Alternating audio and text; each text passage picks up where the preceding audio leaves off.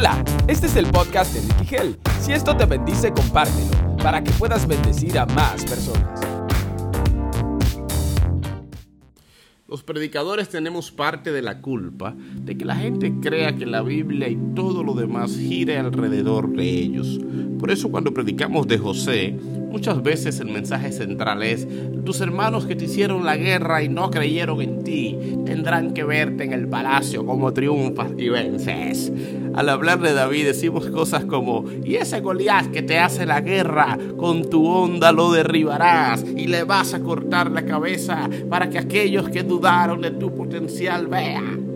Si predicamos de Jesús, la expresión suele ser, no te preocupes por los judas, ellos se ahorcarán solos.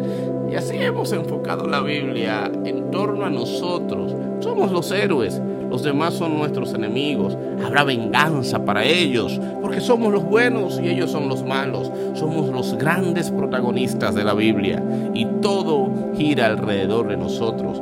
Así que triunfaremos como ellos triunfaron. Me bastó estudiar la Biblia con un poco de sinceridad y también con humildad para notar que no se trataba de mí y que yo no era el protagonista de nada. Cuando vi la historia de José, mis actitudes se parecían más a sus hermanos que a él. Al estudiar a David y Goliat, me vi reflejado de tantas maneras en Saúl, en el pueblo, en la familia de David, escondidos de un enemigo grande, olvidando a un Dios que era más grande todavía y al estudiar a Jesús y Judas, por supuesto, que nunca me cupo la menor duda que yo me parezco más a Judas que a Jesús. Con mis actitudes, mi comportamiento, mi testimonio, he vendido una y otra vez a Cristo. Lo hermoso de todo esto es que aunque la Biblia no se trate de mí, se trata de Él, se trata de Cristo. Así que aunque yo me parezca más a los hermanos de José, Jesús sí se parece a José. Y de la misma forma como José perdonó a sus hermanos, Cristo me ha perdonado una y otra vez. Aunque nada me parezco al valiente David, Cristo sí. Él se enfrentó a la muerte, al diablo, al pecado en la cruz, sin ningún temor, mientras me he visto acorralado frente a mi Goliat.